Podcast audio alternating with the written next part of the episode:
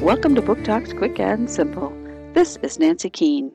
The lunch lady is back, along with her students Dee, Hector, and Terence. They are trying to find out who stole from the bake sale. Is it the health teacher? Or the grumpy janitor?